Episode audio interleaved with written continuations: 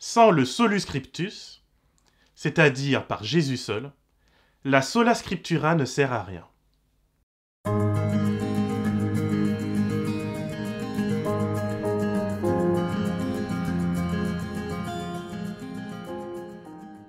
Nathanaël est peut-être un juif comme tant d'autres du temps de Jésus. Il prend la Bible sérieusement, et il ne rate pas une occasion d'étudier et de sonder les Écritures. Comme tant de juifs à son époque, il en a marre de voir les Romains passer devant lui, foulant hautainement la terre de ses ancêtres. Il en a marre des impôts, marre des guerres et marre des conscriptions forcées. Comme ses concitoyens, il est devenu un étranger dans son propre pays. Le pire, ce sont ses prêtres, ses pharisiens et ses sadducéens. Ils sont bien sûr censés montrer la voie à suivre, et pourtant, il n'y a parmi eux que scandale, manipulation et collaboration avec l'occupant romain. Ils prétendent servir les intérêts du peuple, mais tout le monde sait qu'ils ne servent au final que le leur. Comme la majorité des juifs de son temps, Nathanaël en a marre, vraiment marre. Alors, il décide de s'éloigner un peu du train-train quotidien. Il décide de se plonger dans la lecture d'un rouleau de l'écriture. Sans doute, l'un de ces rouleaux qui annonce la venue d'un libérateur, d'un sauveur, d'un messie, c'est-à-dire de quelqu'un qui fera table rase et qui enfin pourra unir le peuple et le débarrasser de ses plaies. La Bible juive, et donc l'Ancien Testament, associe souvent le figuier avec l'étude et l'enseignement de la loi. C'est sans doute parce que Nathanaël est un étudiant assidu des prophéties que Philippe vient le chercher pour lui annoncer que ce Messie qu'ils attendent avec impatience a enfin été trouvé. Ça y est, son cœur bondit dans sa poitrine. L'excitation monte. Puis il se fige. Comment ça? Nazareth, dis-tu? Mais quelle est cette mauvaise blague? Philippe a dû tomber sur la tête. Quelque chose de bon peut-il venir de Nazareth? Ce trou à Ce village de collabos, de traîtres?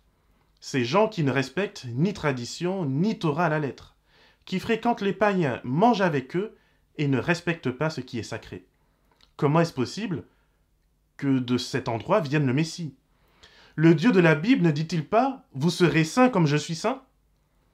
Le Messie ne peut donc pas venir d'un endroit où les Juifs se mélangent, et où l'idolâtrie côtoie le nom sacré de Dieu. Non, Nathanaël s'y refuse. Mais Philippe insiste, et presse tellement qu'il finit par céder. Viens voir, lui dit-il. Vois par et pour toi-même. Ne te contente pas de ma parole, mais fais ta propre expérience. Nathanaël vient donc en traînant les pieds, en n'étant pas trop sûr s'il doit délaisser l'étude de la Torah pour quelque chose qui, de toutes les façons, ne peut pas être vrai. Il arrive donc devant ce Jésus, qui n'a rien d'impressionnant, un juif comme un autre, enfin, si on peut considérer que, Nazaréen est un vrai juif. Pourtant, c'est là que sa vie bascule. Cette fois, c'est la parole de Dieu qui le lit, qui d'un regard perçant sonde son cœur jusque dans les moindres recoins. Jésus lui dit Voici un véritable Israélite, en qui il n'y a pas de ruse. En un mot, Voici un homme qui ne sait pas mentir et dont la voix est droite.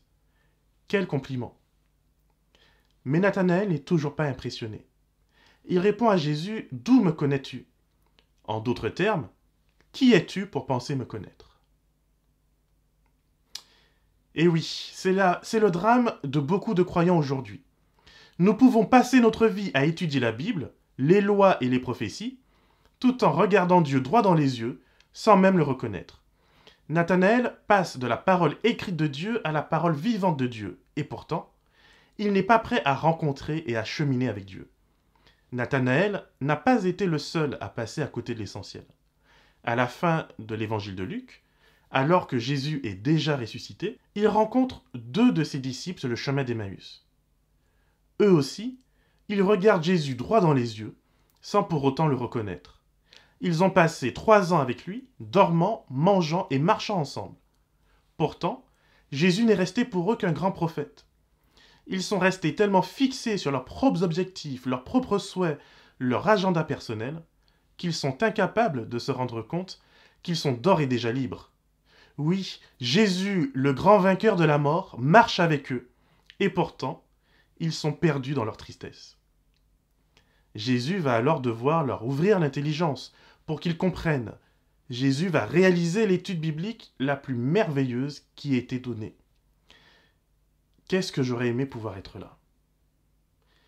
Écouter Jésus, l'entendre, voir ses explications.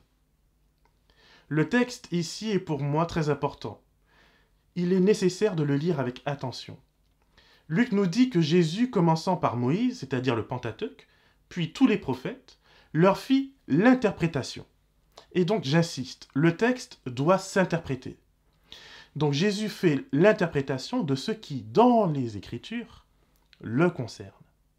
Je remarque que Luc ne dit pas qu'il leur fit l'interprétation des Écritures, point, mais de ce qui, dans les Écritures, le concerne. Un peu plus tard, au verset 44 à 46, Jésus va encore une fois ouvrir l'intelligence de ses disciples pour qu'ils comprennent les Écritures. Il le fait en leur présentant ce qui est écrit à son sujet dans la loi, les prophètes et les psaumes. Je mets une fois de plus l'accent sur ce qui est écrit à son sujet, et non pas l'ensemble. Le texte biblique ne prend tout son sens que lorsqu'il est incarné, en Jésus évidemment, mais aussi plus tard par les apôtres, comme quand l'eunuque éthiopien demande à Philippe comment il pourrait comprendre si personne ne le lui explique. Je le crois donc, la sola scriptura est un concept nécessaire de la réforme, mais qui ne peut se vivre bibliquement que si elle est rendue indissociable du solus Christus, c'est-à-dire en Jésus seul. Christ seul est ma règle de foi. Christ seul peut m'ouvrir l'intelligence pour comprendre la Bible. Christ seul peut m'aider à incarner la volonté de Dieu pour mon prochain et à la vivre authentiquement. Jésus-Christ a apporté une interprétation du texte biblique qui lui permet d'être porteur de vie. Et en faisant cela, il s'est opposé aux interprétations qui menaient à la mort. N'oublions jamais que ce sont avec des textes bibliques que le diable a tenté Jésus, ou encore avec des textes bibliques que les pharisiens ont imposé leur tradition la Bible est toujours au cœur du bien. Mais elle est aussi souvent au cœur du mal, car ce sont nos plus grandes bénédictions que le diable utilise et retourne contre nous. Par exemple, dans le second livre des rois, au chapitre 18 et au verset 4, le roi Osée détruit le serpent d'airain, dont la construction avait pourtant été ordonnée par Dieu à Moïse pour le salut du peuple. Mais ce serpent était devenu un objet d'adoration. Je peux aussi citer la capture de l'arche de l'Alliance par les Philistins, lorsque Israël crut pouvoir se passer de Dieu à cause de la présence de l'arche. La Bible, aussi importante soit-elle, ne peut pas me sauver. Seul Christ le peut. Je souhaite finir ce passage de Luc 24 avec une réalisation existentielle dans le fonctionnement entre Jésus et ses disciples. Même après ce qui a sans doute été une très belle étude par le plus grand des maîtres, les disciples sont restés dans le doute et dans l'incompréhension. Jésus vient de leur faire la plus belle interprétation que l'on puisse faire du texte, et pourtant ils ne le reconnaissent toujours pas. Ce n'est qu'au moment où Jésus va rompre le pain qu'enfin leurs yeux s'ouvrent et qu'ils arrivent à connecter les points. C'est autour de la table également, un peu plus tard, qu'il invitera les autres disciples qui, dans leur joie, ne croient toujours pas. On peut lire assidûment donc sa Bible sans croire on peut être à l'écoute du plus grand des conférenciers sans croire. On peut même être dans la joie de voir Dieu et pourtant ne pas croire. C'est alors dans la simplicité et dans l'humilité d'un repas partagé avec Jésus que ses disciples vont enfin comprendre. Jésus prend le temps de passer des moments inoubliables autour d'une table. La table dans le monde antique, c'est l'amour, l'amitié, la compassion et la fraternité. Il n'est pas possible d'ouvrir le texte biblique sans Christ. Il n'est pas possible d'avoir Christ sans qu'il ne souhaite manger avec nous. Alors oui, je veux oser ajouter une sola supplémentaire à notre règle de foi. La sola mensam, la table seule, bien sûr autour de laquelle se partage la présence de Jésus-Christ. Un bon repas, qui l'eût cru?